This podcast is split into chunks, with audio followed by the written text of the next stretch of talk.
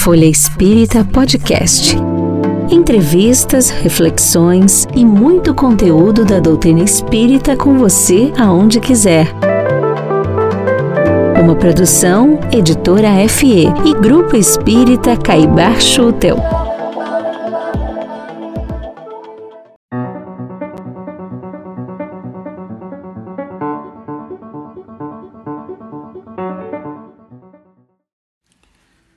Em setembro de 1868, nascia Caibar de Souza Schutel, farmacêutico, político e filantropo, e que ficou conhecido pelo trabalho de divulgação da doutrina espírita. Fundador do Centro Espírita Amantes da Pobreza, atual Centro Espírita O Clarim, em Matão, no estado de São Paulo, Schutel é o patrono da casa espírita que abriga a editora Folha Espírita, no bairro do Jabaquara, na capital paulista. Em uma celebração a este homem, que nos inspira todos os dias em nosso trabalho de divulgação da doutrina, conversamos com o jornalista Davi Lisenberg, de Matão, que escreveu a biografia O Imortal Caibar Schutel e tem procurado divulgar a história daquele que foi considerado o apóstolo do Espiritismo.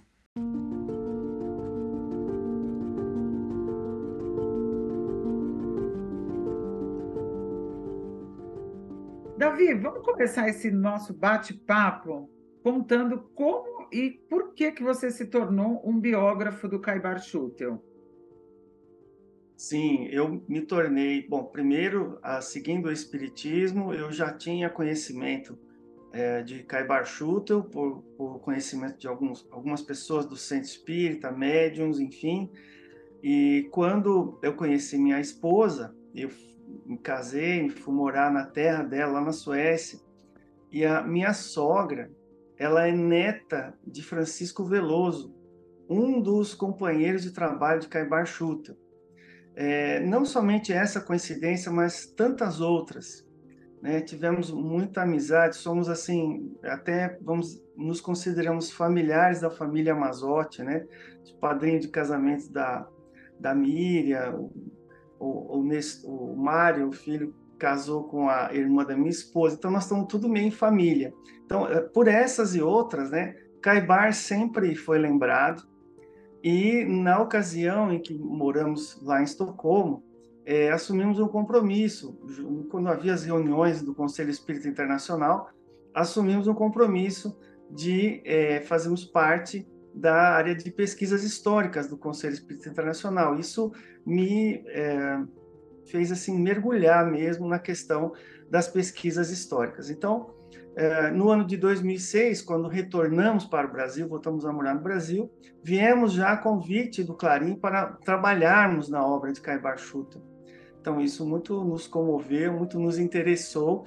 Então, naquele período, chegamos em Matão é, em 2006, moramos dois anos na casa que Caibar morou, então, é, foi assim, uma, uma, conexão muito grande. Daí, estavam no, no terreno em que Caibar Schutel viveu, trabalhou, e daí não foi muito difícil começar a avaliar suas, os seus periódicos, o Jornal Clarim, a Revista Internacional de Espiritismo, tudo isso me envolveu bastante. Então, fui fazer uma faculdade, a segunda faculdade, acompanhada minha esposa, que foi fazer uma outra disciplina, e resolvi fazer um TCC, um livro-reportagem, porque lá na cidade de Araraquara, né, a 30 quilômetros daqui, e eu via que Caibar Chuto era somente conhecido o, o nome Caibar Chuto por causa do hospital psiquiátrico. Aqui em Matão mesmo, não, ele não tem, assim, por ser uma cidade muito católica, né, vocês vejam, é a cidade que, que é conhecida nacionalmente pela festa de Corpus Christi. Vocês imaginam a capacidade dos padres aqui, né? Que é uma história que a gente pode desenvolver mais à frente. Mas, enfim, por essas e outras, é, nos interessamos em fazer mais uma biografia de Caibar Schutel, que tive a honra de, de ter sido publicado pela, é, é pela ID, né, Instituto de Difusão de Espírita de Araras. Acho, acredito que eu respondi sua pergunta, mas qualquer coisa estamos aí. Vamos entrar um pouquinho, então. Boa noite, Davi. Boa é, noite, Walter. Aqui na vida do nosso patrono, né, do nosso querido bandeirante do Espiritismo, é, Caibar Schutel, e como se desenvolveu o Espiritismo, é, como o Caibar Schutel se envolveu com o Espiritismo e como ele acabou tornando-se o grande expoente do Espiritismo no Brasil. Walter, tem uma série de, de razões, mas eu poderia citar, assim, a primeira foi o fato de Caibar Schutel, pelo amor que tinha pelos seus pais, que perdeu aos oito anos de idade, e ficou órfão, né? Em um ano só, em 1877, ele perdeu pai e mãe, sempre teve uma conexão muito grande com seus pais, na saudade, e a sua história, né, lá do Rio de Janeiro até chegar em Matão, aqui na cidade de Matão, ele tinha sonhos muito realistas relacionados a seus pais. Ele não conseguia eh, respostas a isso. Então, ele encontrou dois senhores que realizavam eh, reuniões eh, de comunicações com espíritos, reuniões frívolas, porque ninguém conhecia espiritismo mas ele queria buscar respostas. Quem sabe dali ele poderia, ele poderia ter uma resposta sobre esses sonhos dos pais, relacionados aos pais. Então, é, ele percebeu, ele não teve contato com os pais, mas as comunicações que vinham eram muito condizentes, eram muito assim é, confiáveis. Eram pessoas que eram conhecidas de um ou de outro. Um vinha pedir pedir missa, outro pedia é, para desculpar de uma dívida com um parente, tinha as situações mais bizarras. E aí ele se interessou e um amigo lhe entregou um exemplar do jornal Reformador. Isso aí nós já estamos em 1904, 1903, 1904 quando ele tem contato com a doutrina espírita através do, do, jornal Reformador, né? E aí ele encomendou as obras básicas, começou a ler as obras de Allan Kardec, daí mudou todo o caráter daquela reunião e aí ele se realmente é, ele entrou no espiritismo com tudo, né? Então é, esse foi um, um, uma, uma, grande, um grande momento da sua vida em que ele virou uma página, em que ele assumiu a espiritualidade e ele falou que queria é, convencer as pessoas sobre, sobre a, a, imortalidade da alma. Então, daí vem o, a outra, outro, outro motivo que eu considero é, bastante forte quando ele começou a querer divulgar o espiritismo, onde tinha uma gráfica que ele queria imprimir alguma coisa, um folheto, ou fazer alguma matéria em algum jornal falando sobre espiritismo, sempre encontrava com algum padre ou com algum católico, com alguém que não aceitava o espiritismo. Foi daí que ele resolveu fundar o, grupo em 1905. Em agosto de 1905, ele lança o primeiro exemplar do jornal Clarim. Falou: já que eu não tenho condições de divulgar o espiritismo através da colaboração das pessoas, eu vou fundar um jornal. Então ele falou, até o clarim, né, que é um, é um, instrumento de sopro, é aquela coisa assim de divulgar mesmo, né, jornal O Clarim, que ele mandou é, publicar lá na cidade de Taubaté, né, 400 quilômetros daqui, que lá que tinha uma gráfica que também imprimia jornais espíritas. Então, assim, foi uma luta muito grande. Então, é, daí ele começou a, ah, vamos dizer, entre aspas, provocar os padres. A igreja começou a vir contra as ideias de Caibar numa cidade tão pequena. E eu entendo que foi esse foi um grande motivador de Caibar para que ele realmente ficasse firme, porque ele já tinha convicções, né? Eu recebeu até mensagens espirituais que ele teria uma missão. Então, por essas e outras, ele se engajou de uma certa forma e conseguiu também levar uma equipe ao seu lado com muitas dificuldades, né? enfrentando muitas polêmicas, muitas dificuldades, mas daí que ele se tornou um grande espírita, por quê? Naquela época, a gente precisa agora pensar o seguinte: começo do século XX, não tinha internet, não tinha televisão, o rádio começou nos anos 20, era no papel ou no, no boca a boca que as pessoas se informavam. Então, o jornal teve uma expressão muito grande. Então, Caibar soube, né, ele entrou realmente nessa área do jornalismo, né, para divulgar o espiritismo com muita capacidade e ele foi atraindo para si vários outros espíritas, várias outras instituições, né? ele sempre publicava é, instituições que estavam sendo fundadas, ele era muito parceiro de todos eles, e, e, e nas primeiras páginas ele respondia a muitas questões doutrinárias ou algumas polêmicas, né? Então, mais ou menos isso, Walter. Eu acredito ter te respondido com coerência. E, e, Davi, como é que o, o Caibar ele foi parar na política, né? Foi, foi mais ou menos nessa época. É, Cláudia. Esse trabalho com o espiritismo impulsionou ele de alguma forma aí para a política? Olha, foi assim. Ele, bom, então saiu do Rio de Janeiro ainda jovem, passou por Piracicaba, Itápolis, Araraquara. Ele estava lá em Araraquara, um, já como farmacêutico, porque ele em todas essas cidades, né, ele se desenvolveu, ele cresceu como prático de farmácia. Então, naquela época, numa, numa época que não tinha muitos médicos, o farmacêutico ele tinha uma expressão muito muito valiosa. Ele fazia parto, ele era conselheiro, era homeopata, era, era um pouco de tudo. Né? Então, quando, é, em 1896, ele sai de Araraquara, a 30 quilômetros daqui, vem morar na cidadezinha. Isso por causa de uma epidemia de febre amarela que estava acabou com muitos araraquarenses, araraquarenses muitos saíram dali. Caibar certamente seguiu esse caminho e veio aqui para era uma vila de Araraquara, Matão, né? Então ele veio, abriu sua farmácia e pela sua expressão ele logo entrou na política. Ele virou um vereador, foi um vereador e ele junto com os demais vereadores, uh, ele, naquela época não, não existia a figura do prefeito, era intendente. Então entre eles eles votaram quem era o superior, né? Vamos dizer o chefe dos vereadores e Caibar foi eleito o primeiro intendente da cidade. Então, ele foi o primeiro prefeito da cidade de Matão. Ele teve dois mandatos, isso foi bem no finalzinho do século XIX, já virado para o século XX. E ele, por conta disso, né, Cláudia, de ser uma pessoa influente, veio uma pessoa da capital do Brasil, no Rio de Janeiro, capital do Brasil, uma pessoa, né, ele é sempre muito bem alinhado, sempre conversando muito bem, e chegou até aí ainda um católico, né, muito respeitado, até que as coisas depois mudaram. Mas tem é, então registros, Davi, até nessa, nesse estudo que você fez, né, para escrever essa biografia do Caibar, aparecem sinais é, do espiritismo dele de alguma forma na política também? Não, não aparece, é, Cláudia. A gente percebe isso em todas as biografias. A gente percebe o seguinte: tem uma linha divisória aí. Quando ele, ele trabalhando em farmácia, ele fez a vida inteira, mas quando ele entrou na política, isso foi no final do século XIX, começo do século XX, ele teve poucas participações e o engajamento dele no espiritismo foi tanto que ele realmente se afastou.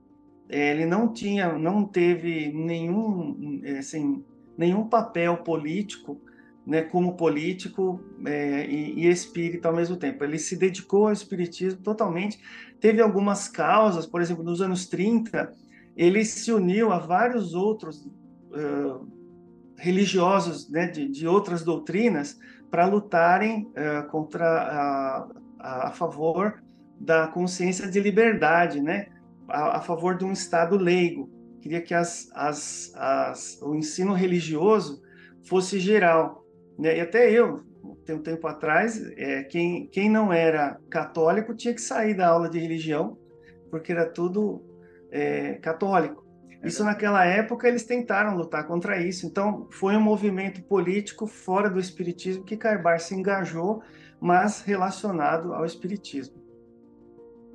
Mas o jornal Clarim ele teve uma importante, foi fundado por ele, teve um importante papel na divulgação do espiritismo e ele trabalhava concomitante com a política, o jornal, a política e como é que funcionava, como é que funcionou toda essa essa divulgação do, do movimento espírita no Brasil através do jornal Clarim, que tem mais de 150 anos também. É, ele completou já 113, começou em 1905, né? Então, 2005, é, já está com cento e poucos anos aí, né? Um Mas assim. Um pouquinho para cima. Oi, oi, Walter. Eu coloquei um pouquinho para cima. É, mas a gente espera que chegue lá, né? Vamos. Com então, Walter, mas assim, é, como você estava falando para a Cláudia, não houve influências políticas é, por intermédio do jornal Clarim.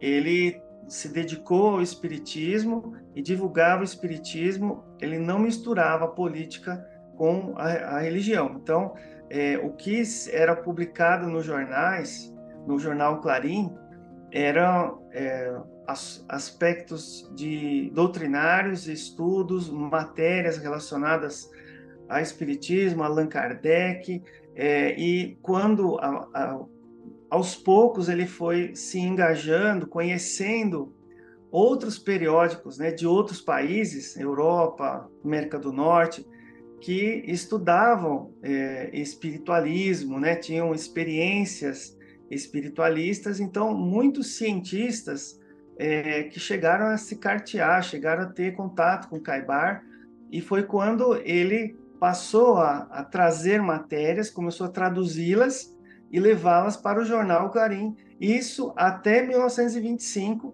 quando ele consegue lançar a Revista Internacional do Espiritismo, que ela chama Revista Internacional do Espiritismo, por causa desse caráter, né, das matérias que vinham de fora e que eram traduzidas e eram vertidas para o português e uh, distribuídas no Brasil, né, em todo o Brasil. Né, o jornal era distribuído amplamente, né, tanto o jornal como a revista. Então, através dos periódicos, ele foi ganhando o respeito né, da sociedade, dos brasileiros né, e dos espíritas, porque ele realmente, a gente folheia né, as, algumas edições, do, dos, das primeiras edições, ele tinha contato com espíritas do Brasil inteiro. Né? Então, é, isso ele foi ganhando o respeito de todos. E ele, inclusive, através desses contatos com esses colegas de outros lugares, é que ele conseguia ter as assinaturas da revista. Hoje a gente aperta um botão, a gente faz a assinatura pela internet. Antes, ele tinha que contar com companheiros, normalmente caixeiros viajantes, pessoas que circulavam, né? Para poder fazer esse serviço de, de assinaturas, né? De renovação, e faziam palestras também, enfim, é um, um grande exército, vamos dizer assim, que, que é, trabalhou em prol do jornal Clarim e da Revista Internacional do Espiritismo. E Davi, é, a gente sabe que o Caibar ele escreveu diversos livros, né, sobre espiritismo. Mas para você, quais vocês acham que são as principais obras, né, as mais conhecidas, e como elas contribuíram para a disseminação dos princípios espíritas no Brasil e, e fora dele? Ah, sim, eu, eu considero, não foram muitos livros, que Caibar ele tinha o foco na, na revista, no jornal, muitos conteúdos do jornal, da revista, acabaram se transformando em livros. O primeiro livro que Caibar Schutel publicou foi o Espiritismo e Protestantismo, em 1911. E dali para frente, naqueles anos seguintes, ele sempre publicava livros de polêmicas. É estranho a gente falar hoje, né? A gente não entra numa livraria para procurar, olha, eu vou procurar um livro de polêmicas espíritas. Mas a gente percebe que era dessa forma que muitos se interessavam pelo espiritismo, que ali tinham perguntas e respostas até contundentes né? Por exemplo, o espírito, espiritismo e protestantismo, o protestante era um professor, professor Faustino, que ele tinha uma mediunidade de cura, né? tinha um poder, um magnetismo de cura muito forte, mas ele não conhecia o espiritismo, andou por todo o Brasil, teve muitos problemas relacionados a questões materiais, e quando ele resolveu não mais realizar é, cirurgias é, espirituais, ele começou a atacar o espiritismo como protestante. Então, é, é, aqui o Espiritismo e Protestantismo é, são matérias do jornal, um jornal de Rio Claro, em que ele atacou o Espiritismo, Caibar leu e respondeu na outra semana, né? Não é como hoje que a gente na internet a pessoa já curte, já responde na hora, né, Cláudia? Rapidinho, né? Então, é, naquela época, eram matérias, os artigos, eles nas, nas edições seguintes a gente via as respostas, né? Caibar juntou tudo isso, então é, as primeiras é, literaturas de Caibar, né, como Diabo e a Igreja, Interpretação Sintética do Apocalipse, são obras de estudo com um cunho assim bem de, de, polêmica e sempre de alguma forma respondendo à igreja. Mas diretamente à sua pergunta, né, Cláudia, a gente vai se empolgando porque a gente quer passar tudo que a gente estudou, mas o, os principais mesmo, vocês devem conhecer, o Parábolas e Ensinos de Jesus, que Caibar Schutter escreveu em 1928. É um livro que até hoje é procurado. Né? Ele, vamos dizer que Caibar, ele, naquela época, ele já estava já com idade e ele escreveu, vamos dizer, uma trilogia muito interessante, muito esclarecedora a respeito das parábolas de Jesus. É, tem o Parábolas Ensino de Jesus, 1928. Teve o Espírito do Cristianismo, que ele escreveu em, em 1930. E, finalmente, o Vida e Atos dos Apóstolos, que ele escreveu em 1933. Então, a contribuição dessas obras, que eu diria que até hoje muitos estudam, que a gente sabe que muitos leem esses livros de Caibar, é porque ele era uma pessoa para tratar de doutrina. Né? Ele, na época, não, não tinha essa característica de, da pessoa entrar porque lê um romance. Não, era tudo livro doutrinário, ele era muito fiel a Allan Kardec. Então, essa questão né, da, da, da honestidade dele, né, em passar o espiritismo exatamente como era. Né? Então, essas obras eu diria que são as principais em termos de, de estudo, mas tem, tem mais duas que são até, eu sempre falo nas lives, que muitos conhecem e o que eu, eu sempre vou em defesa do Caibar. Por exemplo, o livro Preces Espíritas, que acho que foi um dos mais vendidos e que está escrito Caibar como autor. E aí eu preciso ir em defesa de Caibar, porque como eu trabalhei na editora, tinham pessoas que ligavam, e com razão, e falavam, poxa, o livro Preces Espíritas é o final do Evangelho. E é. Né? Então, fala, poxa, então Caibar foi, né?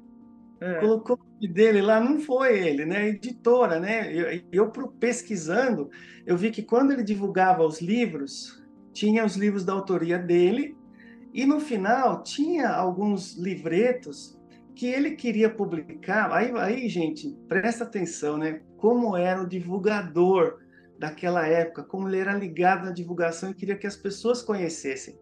Ele fez o livro Preces Espíritas para que as pessoas soubessem como eram as preces espíritas. Então ele não punha, não tinha o nome dele no livro Preces Espíritas, ele vendia rodo. Vendia centena, assim como um livro que eu até fiquei assim, porque todo mundo, em vários eventos que eu ia, o pessoal falava assim: olha, eu cresci lendo o, o Espiritismo para crianças. Então, esse é outro livro também que Caibar, a gente não sabe se é a autoria dele ou não, mas ele publicava a rodo esse livro para que fosse divulgar. Então, a gente vê aí o espírito do divulgador, né? Assim como outras obras que ele publicou, na, tinha gráfica na mão dele, né? Então, ele publicava. Então, muitos livretos que não tem nome, não tem autoria, né? Hoje é mais burocrático, mas na época ele queria que as pessoas entendessem. O importante era comunicar, né? Exatamente, Cláudia. E só para finalizar, né? Eu não vou falar todos os livros, senão a gente acaba o nosso tempo. Mas o, o Médios e Mediunidades, Caibar foi assim brilhante, né? Foi como um jornalista mesmo. Ele tentou, né? Pensou o principal do que tinha no livro dos médiuns e escreveu Médios e Mediunidades. Por quê? Ele queria que as pessoas que não quisessem ler aquele livro enorme tivessem algum conhecimento da mediunidade lendo o livro Médios e Mediunidades, que era menor, era mais resumido, enfim.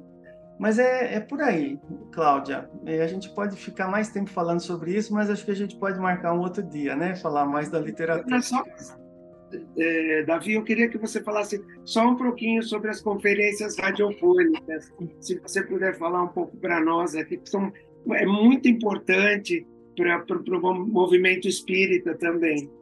Sim.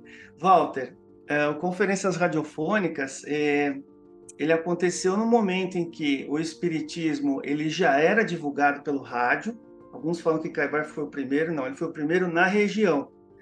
Mas inspirado nos colegas lá do Rio de Janeiro, né, na capital, que já tinham umas rádios, já tinham uns jornais que publicavam, falavam sobre espiritismo, Caibar, ele viu né, uma plataforma nova né, para ele poder falar de espiritismo. Então, é, entre agosto de 1936 até maio de 1937, ele alugou um espaço na, na Rádio Cultura, né, PRD4, aqui de Araraquara, essa rádio ainda existe, e ele é, proferiu 15 conferências radiofônicas. Gente, quem folhear, porque isso é assim, ele se transformou em livro, porque ele sempre escrevia o que ele ia, é, o que ia para o rádio, né? Então, essas palestras, essas conferências foram todas é, né, num livro, que chama-se Conferências Radiofônicas. Então, é muito gostoso a gente ler e ver assim a atualidade. Aí a gente vê a importância de Caibar, a inteligência e a atualidade dele, né? A pessoa quando é muito boa,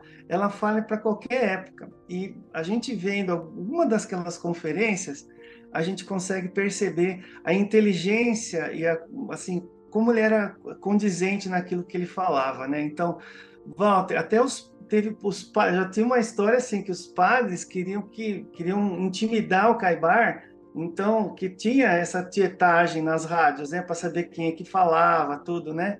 E os dizem que os padres mandaram uns, uns seguidores ali para vaiar o Caibar quando ele estivesse saindo de uma gravação.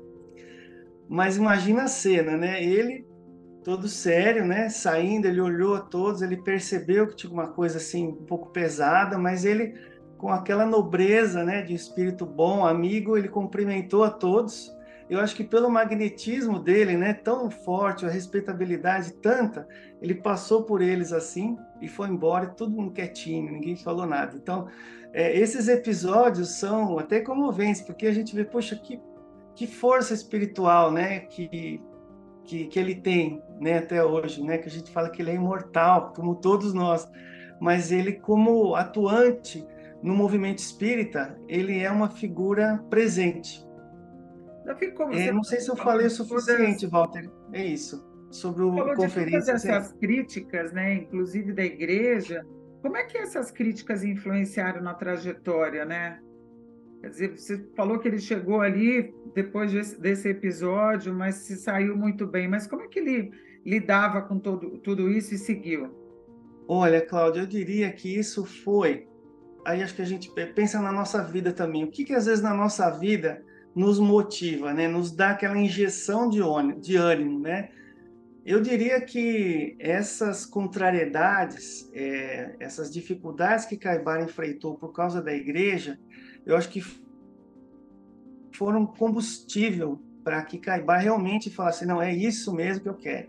Então, é, ele tinha, tinha muitas matérias né, de jornais, tinham ah, de todas as formas que pudessem atingir Caibar, eles tentavam. Só para vocês terem uma ideia, a farmácia, que era o meio de subsistência de Caibar, o padre, nas suas homilias, ele falava mal do espiritismo e falava: vocês não entrem na farmácia do espírita.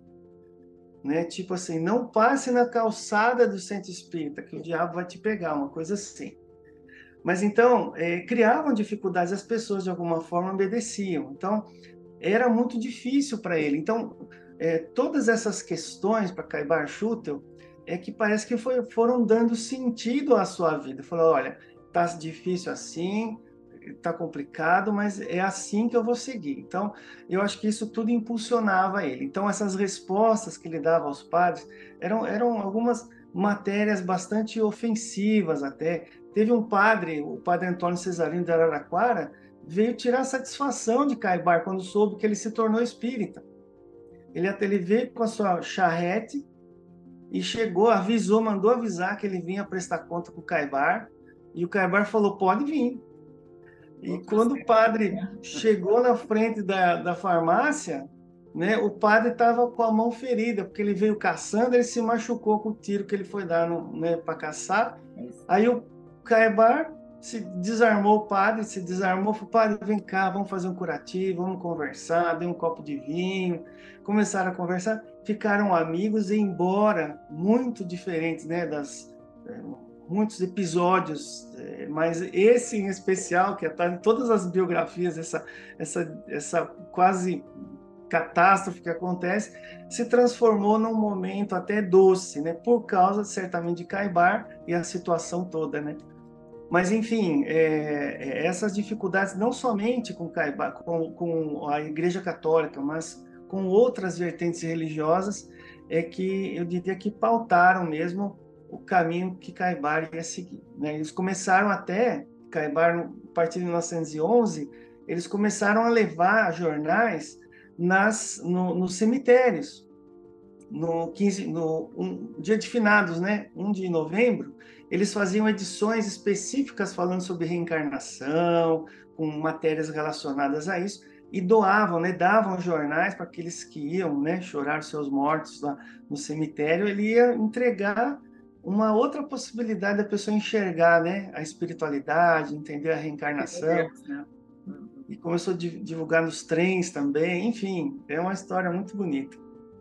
E os contemporâneos dele, Davi, os, os espíritas contemporâneos dele, como, como ele, como era essa relação? Porque a gente sabe que existe existia muita dificuldade de comunicação, vamos dizer assim. Era um trabalho, como você falou, cemitérios, trens, mas existiam outros espíritas no Brasil na época, inclusive Eurípides Barçanufo. Isso, isso. E é, esse, vamos dizer, é o primeiro que me vem à mente, né? É, Eurípides Barçanufo começou também a entender o espiritismo mais ou menos no mesmo período que Caibar. Eles foram contemporâneos que até na entrada né, no espiritismo. E eles é, se carteavam muito. Eu não tenho é, relato de encontro deles. Mas, é, por causa da esposa de Caibar, Mariquinhas, que ela tinha problemas de saúde bastante sérios, Caibar é, trocava cartas com Eurípides e ele mandava receitas. Lá, lá, em Sacramento, inclusive, encontrei, né? Tem, tem documentos históricos ali, uma carta de Caibar é, para Eurípides, Eurípides mandando receita de medicamentos, né? E na, no falecimento de Eurípides, Caibar fez uma, uma grande homenagem no jornal Clarim, que é, ele, ele faleceu por causa da gripe espanhola, né, em 1918. Então eles tinham um respeito muito grande é, e tinham certamente tinham um contato. Não conheço se pessoalmente, isso é, é difícil da gente constatar. Mas Caibar tinha uma admiração muito grande por Bezerra de Menezes, embora não fosse contemporâneo, né, que Bezerra faleceu no final do século. Caibar ainda não era espírita, mas Caibar considerava Bezerra de Menezes como se fosse um mentor, seu mentor espiritual. Uma outra figura que da atualidade muita gente conhece e que eu diria que tem uma, uma importância muito grande, Walter, é Chico Xavier.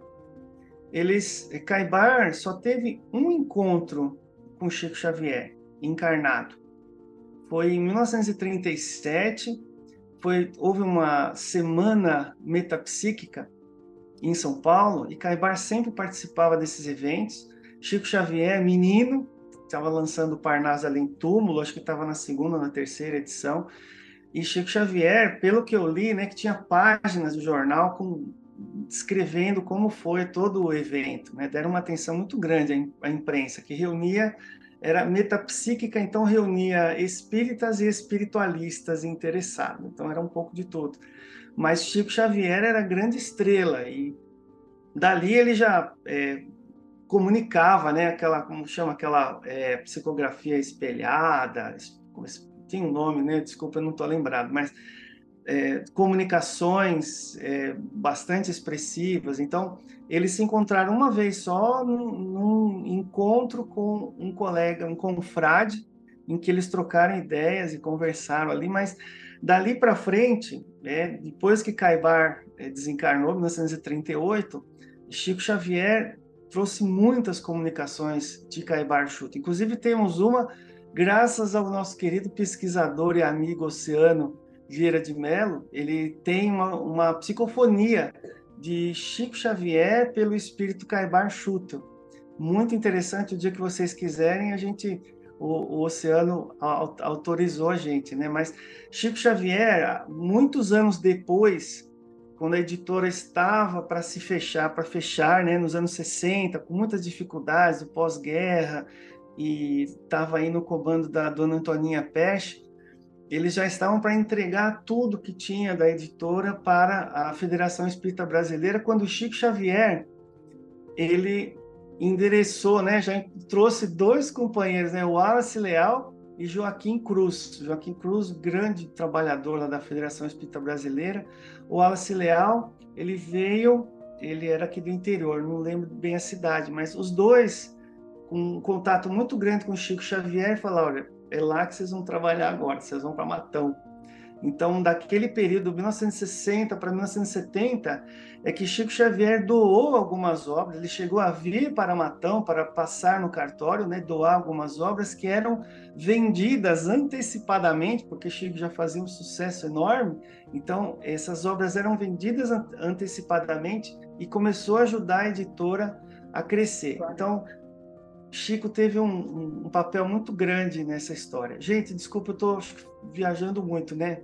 De jeito nenhum, aqui a gente quer ouvir tudo mesmo, Davi. Perfeito, é isso que nós estamos buscando mesmo. E, e você, tá, tá você chegou na, na questão do, do, desencarne, né? E aí, infelizmente, já até caminhando um pouco mais para o final, é, Davi, o, o Caibar ele desencarnou deixando um legado significativo para o espiritismo no Brasil, né?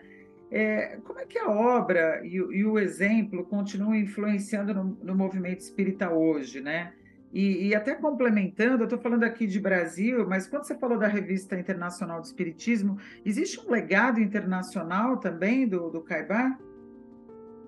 É assim, é, com relação ao reconhecimento, vamos dizer, internacional de, de, de Caibar Schutel no exterior, é, eu encontrei alguns algumas é, citações ou representações de, de, da revista e do jornal em alguns congressos. Por exemplo, um congresso que aconteceu em Paris em 1925, que curiosamente teve a, a participação de Leon Denis e Arthur Conan Doyle. Os dois carteavam com, com Caibar e era um congresso que reunia espíritas e espiritualistas.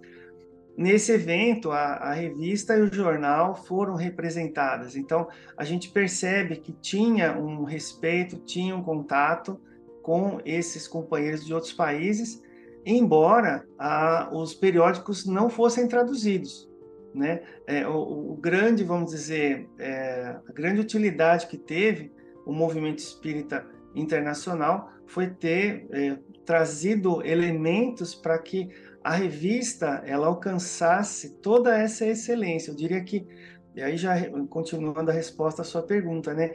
A excelência com que eram produzidos os periódicos é que criaram essa grande base que hoje nós temos de divulgação do movimento espírita. Na atualidade, Cláudia, infelizmente, Caibar Chuta não é tão conhecido. Tem muitos centros espíritas, mas é, eu tenho percebido que nem todos conhecem a revista, nem todos conhecem o jornal.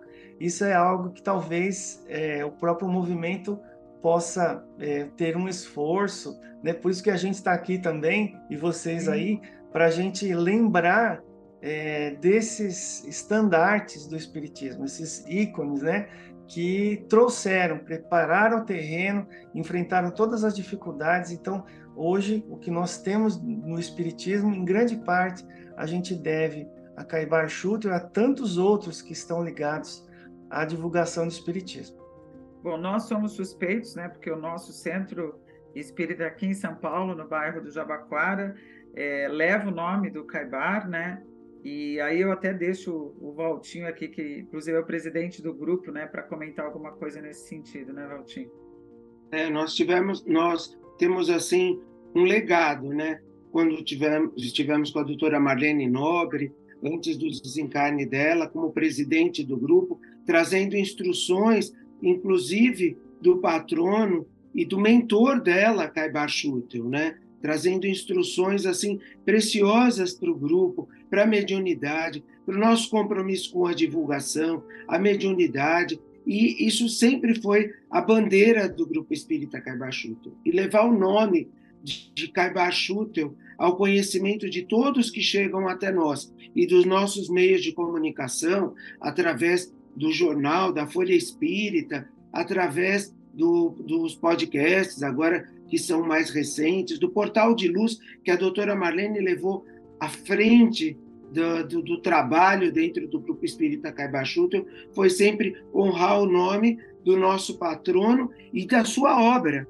que é estudada é, incansavelmente, vamos dizer assim, e, a, e, o seu livro agora, Davi, entra para o nosso trabalho dentro do grupo, desde 2018, entra para o trabalho dentro do Grupo Espírita Caibachuto como um instrumento de é, comunicação e um, e um documento, documento da vida do nosso patrono. A gente só tem a agradecer a todos que fazem esse trabalho, é, é, que, que dão esse, que sustentam o nosso trabalho dentro do Grupo Espírita Caibachuta. E Davi, para fechar, né, o que que é, quem quiser adquirir o Imortal Caibar Schutel, como deve fazer? É, e as obras, é, a própria revista Internacional do Espiritismo, né? Para quem não conhece, como, como chegar até todas essas obras? Tá bem, Cláudio. Obrigado pela oportunidade, né? A gente sempre cita, é, tem o site do Clarim, essa me melhor maneira, né?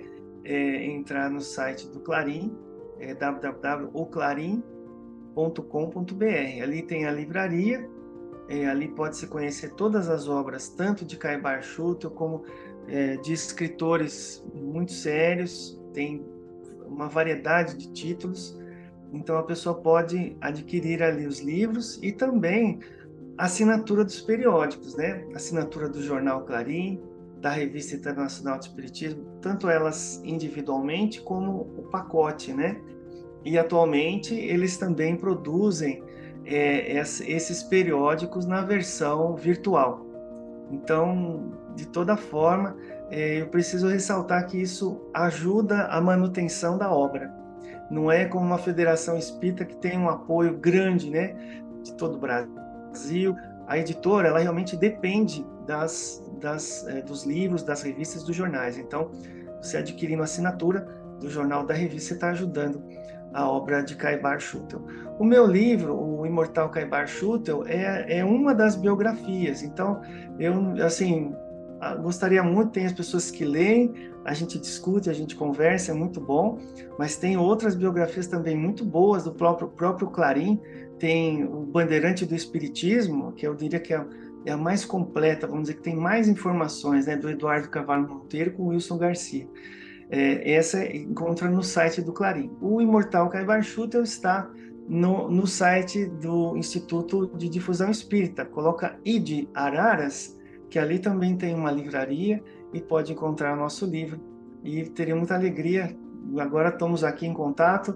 O dia que quiserem, a gente pode conversar mais. Eu agradeço muito, viu? Obrigada, Davi, pela sua participação. Certamente a gente vai marcar outros bate-papos, né? E estamos juntos aqui na causa do Caibar, né? Que é o da comunicação, da divulgação da doutrina espírita. Obrigada, viu, Davi? Com certeza, muito. Eu que agradeço, Cláudia. Vamos seguindo juntos. Obrigado, Cláudia. Obrigado, Walter. Obrigado a todos os ouvintes. Conheça também o jornal Folha Espírita e os livros e e-books da FE Editora. Siga-nos no Facebook, Instagram, Twitter e YouTube.